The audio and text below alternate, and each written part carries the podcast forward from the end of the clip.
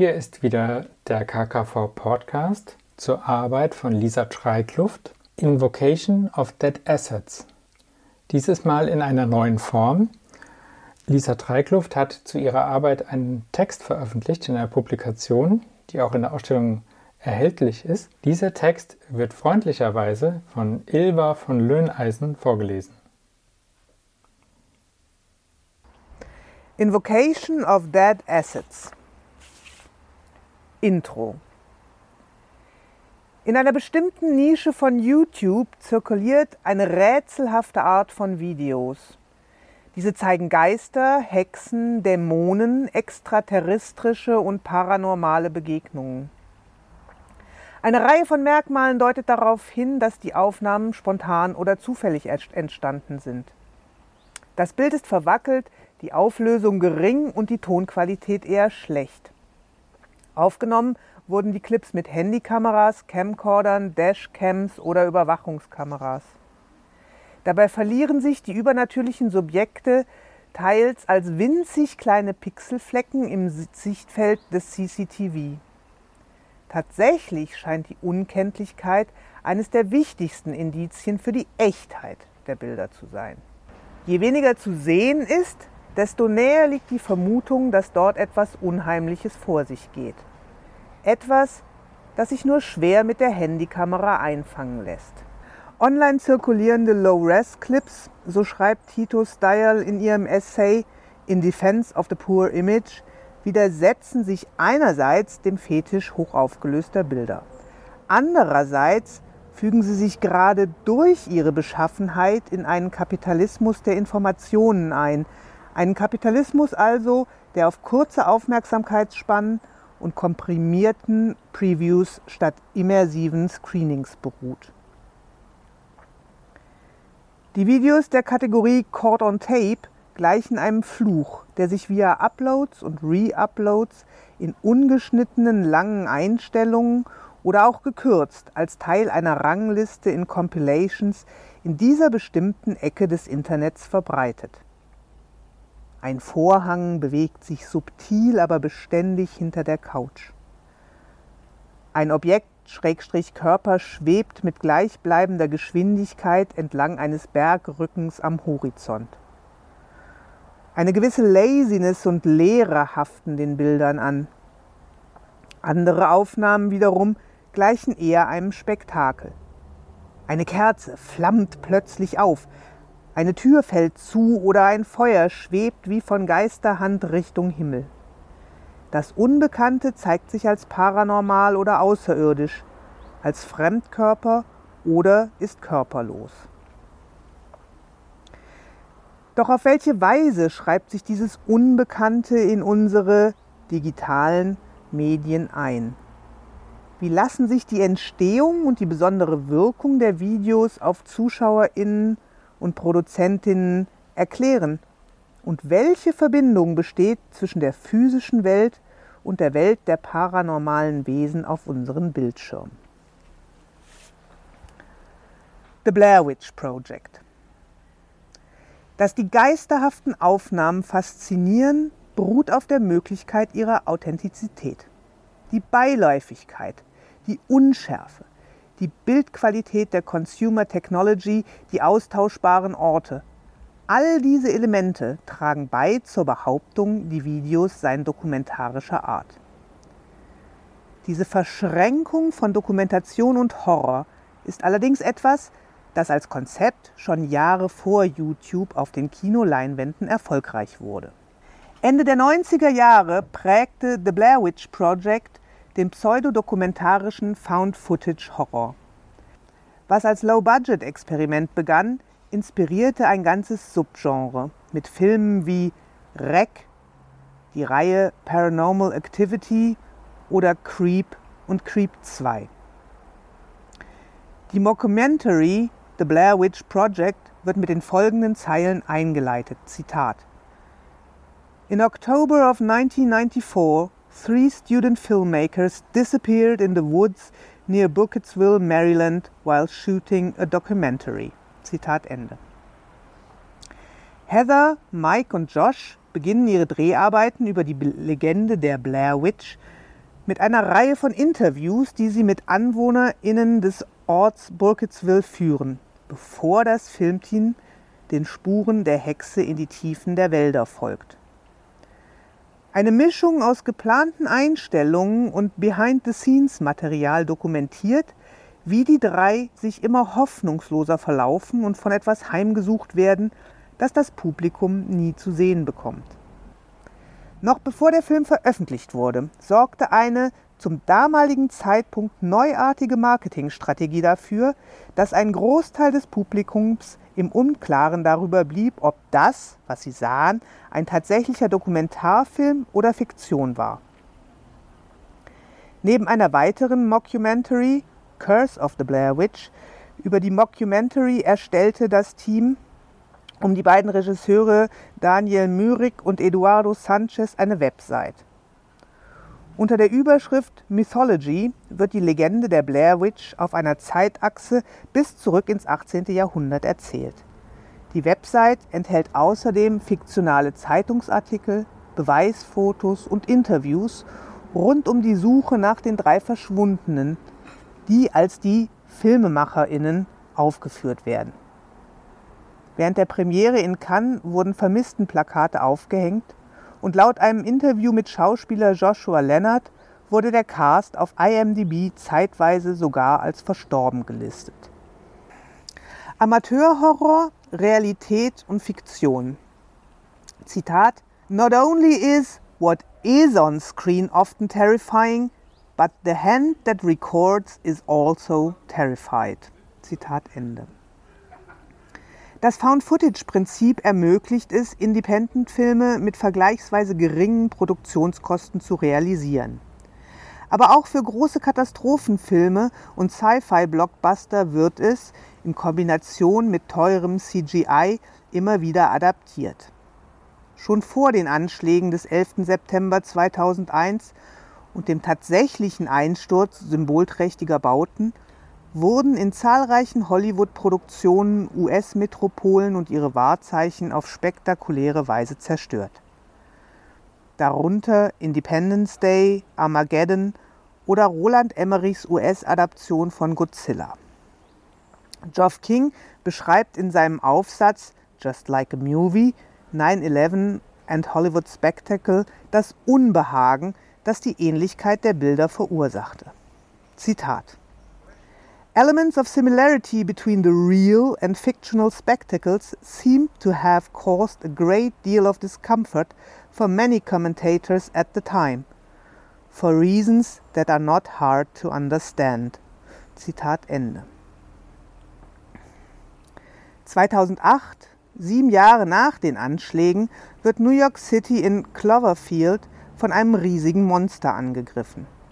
Die Handkamera im Amateurstil nähert sich visuell den Aufnahmen von Augenzeugen aus dem Jahr 2001.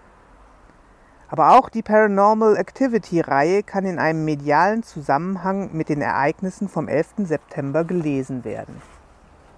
Wie Alexandra Heller-Nicholas in Found Footage Horror Films Fear and the Appearance of Reality argumentiert, ist es gerade die Einbeziehung von vermeintlichen Überwachungskameramaterial, die das Vermächtnis von 9-11 im zeitgenössischen Found-Footage-Horrorfilm sichtbar macht.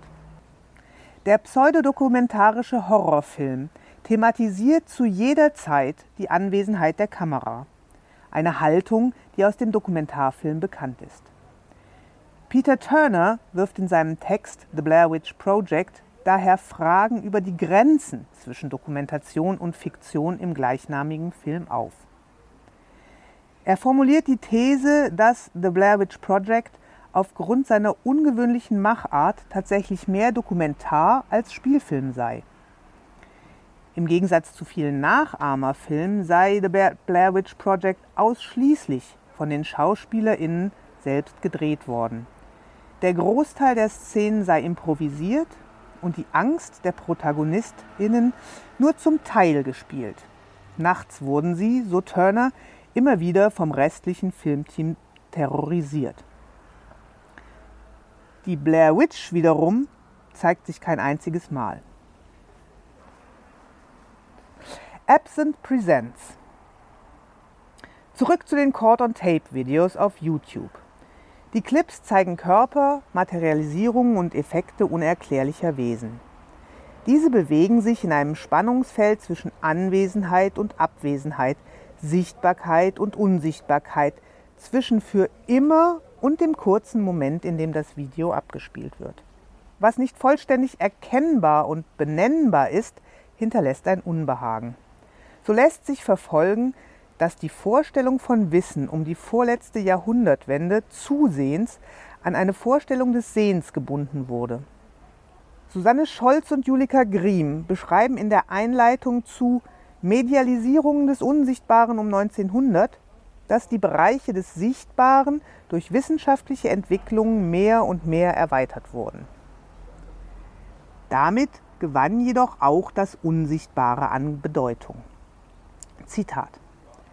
Gleichzeitig führte aber die forcierte Visualisierung zu kulturellen Ängsten und Phantasmen, die auch die Schattenseiten und Grenzen des Sichtbaren in den Blick rückten.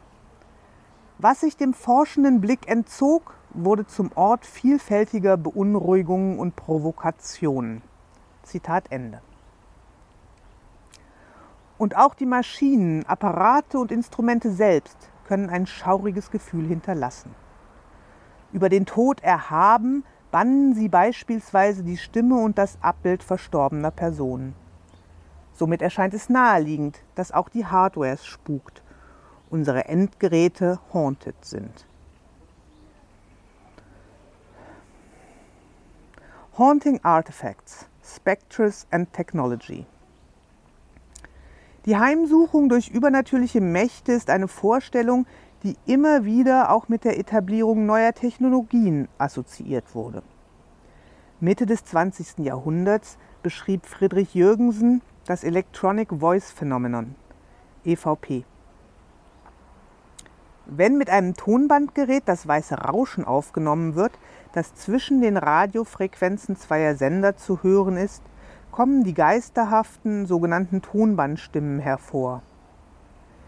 Inke Arns hält hierzu in Wach sind nur die Geister über Gespenster und ihre Medien fest, Zitat, mit der Entwicklung moderner Aufnahme-, Speicher- und Wiedergabemedien, zum Beispiel dem Phonographen von 1876, lösten sich Klänge erstmals von den sie hervorbringenden Körpern.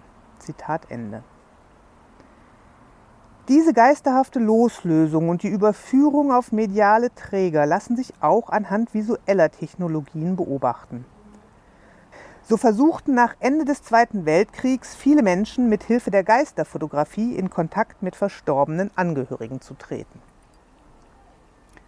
Im japanischen Horrorfilm Ringu lebt der Geist des misshandelten und ermordeten Mädchens Sadako auf einer VHS-Kassette. Wer das Video ansieht, wird sieben Tage darauf sterben, wenn sie, Schrägstrich er, es nicht vorher jemandem zeigt und so den Fluch weitergibt. Wer bereits unter Einfluss des Bannes steht, dessen Gesicht erscheint auf Fotos verzerrt oder verwischt. Dass der Fluch tatsächlich einen Glitch in den Aufnahmen der Opfer generiert, ist genauso bezeichnend für die Verschmelzung von physischer Welt und Geisterwelt, für Technologie als mediales Bindeglied wie der Moment, in dem Sadako aus dem Fernseher heraus und in die Welt der Sterblichen steigt, um Rache zu nehmen. Auch die paranormalen Wesen aus den YouTube-Clips bewegen sich innerhalb einer technologischen Infrastruktur. Sie hausen auf den Servern der Tochtergesellschaft von Google und gelangen via des World Wide Web und über die Benutzeroberfläche auf die Screens und in das Bewusstsein der UserInnen. Über das Medium des digitalen Videos werden die Geistererscheinungen dokumentiert, geteilt und verbreitet. Heimsuchung und Anrufung. To haunt kann mit spuken, heimsuchen oder verfolgen übersetzt werden. Ein erschütterndes Erlebnis, das eine Person nicht bewältigen kann und das sie möglicherweise ein Leben lang verfolgt, ist eine Form von Haunting, die wir Trauma nennen. Auch in kollektiven politischen Zusammenhängen findet der Begriff Anwendung. Derrida prägte in Marx Gespenster, im Original Spectre de Marx von 1993, den Begriff der Hauntology. Mit der Lehre von der Heimsuchung, so die Übersetzung von Susanne Lüdemann, beschreibt Derrida, dass Ideen aus der Vergangenheit die Gegenwart verfolgen. Diese Ideen, Konzepte oder Ideologien der vergangenen Gegenwart prägen über ihre Lebzeiten hinaus als Gespenster das Denken und Geschehen. Eine weitere Form des kollektiven Haunting wird im Text zur Ausstellung Hauntopia What If, die 2017 im Research Pavillon als Teil der 57. Biennale von Venedig stattfand, beschrieben.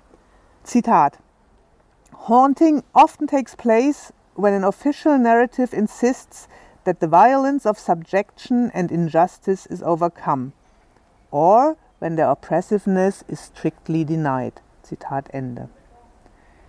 Mit solch einer verleugneten Geschichte der Unterdrückung befassen sich auch A.A. Bronson und Peter Hobbs. Zwischen 2008 und 2009 riefen die beiden Künstler an verschiedenen Orten in den USA und Kanada die Queer Spirits, und die Geister anderer marginalisierter Gruppen herbei. Zitat We invite into this circle the queer spirits of Winnipeg, those who have been marginalized or excised from the official history of Winnipeg. We invite you to join us in constructing this collective memory of a queer community of the quick and the dead. Zitat Ende. Anders als bei einer Heimsuchung, die in der Regel als Bedrohung wahrgenommen wird, können Geister, Dämonen, Hexen und paranormale Mächte auch bewusst angerufen werden.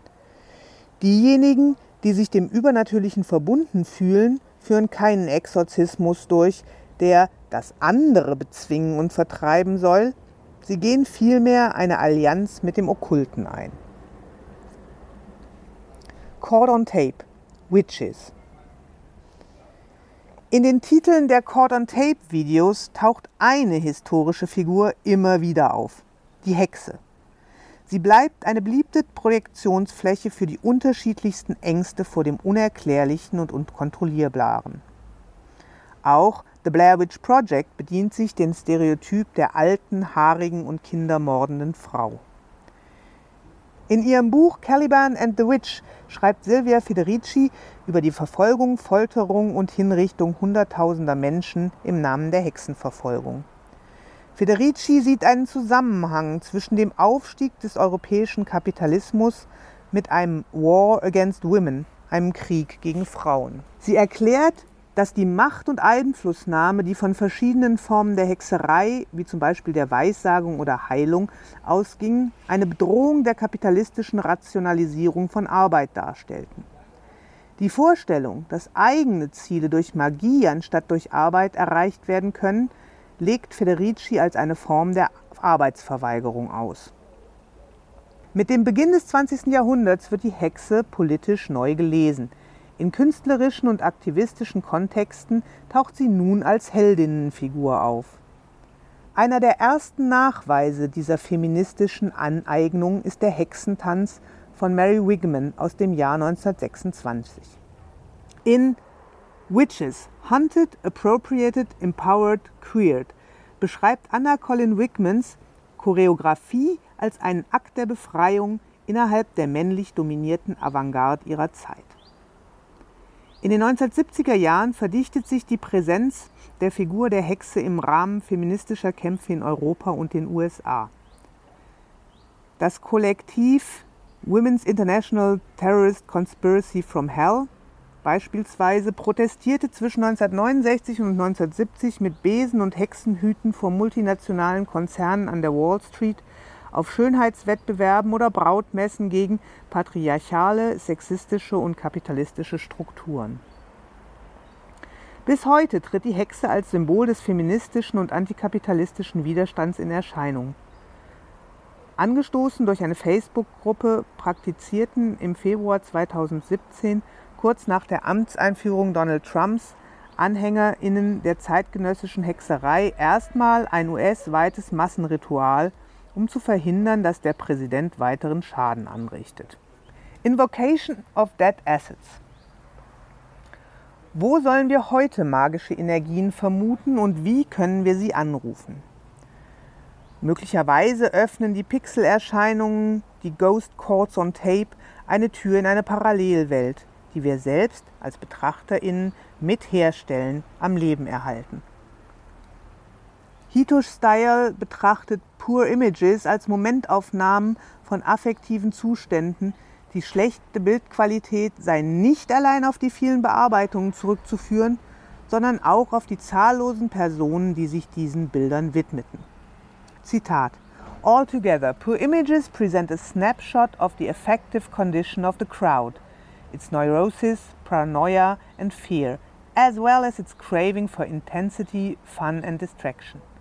The condition of the images speaks not only of countless transfers and reformatings, but also of the countless people who cared enough about them to convert them over and over again, to add subtitles, re edit, or upload them. Mit dem Titel Invocation of Dead Assets biete ich eine Spekulation über die Existenz der Geister auf YouTube an. Dead Assets lässt sich mit unproduktive Anlagen oder totes Kapital übersetzen, das so bezeichnet wird, weil es keine Rendite abwirft. Zitat Das tote Kapital ist zum Beispiel in Form von produzierten, aber nicht verkauften Waren im Lager des Unternehmens gebunden. Zitat Ende. Unverkaufte Produkte, nicht gefragte Dienstleistungen oder ungenutzte Talente, verschwendetes Potenzial – das tote Kapital ist der Abfall eines auf Optimierung ausgerichteten Systems. Durch seine Beschaffenheit bleibt es unsichtbar. Es ist leblos, aber nicht aus der Welt. Es haust vielmehr in allen in Vergessenheit geratenen Zwischenräumen. Diese Geister, das tote Kapital, scheinen aus dem Kreislauf von Angebot und Nachfrage, Nutzbarkeit und Sinnhaftigkeit ausgeschlossen zu sein. Die überschüssige Energie entlädt sich in einer Flamme, schwebt über einem Bergrücken oder bewegt einen Wohnzimmervorhang. Und doch schleichen sich die Gespenster zurück in eine Marktstruktur, vervielfältigen sich und treiben ihr Unwesen. Zitat Ein Gespenst ist immer ein Wiedergänger. Man kann sein Kommen und Gehen nicht kontrollieren, weil es mit der Wiederkehr beginnt. Zitat Ende. Es spukt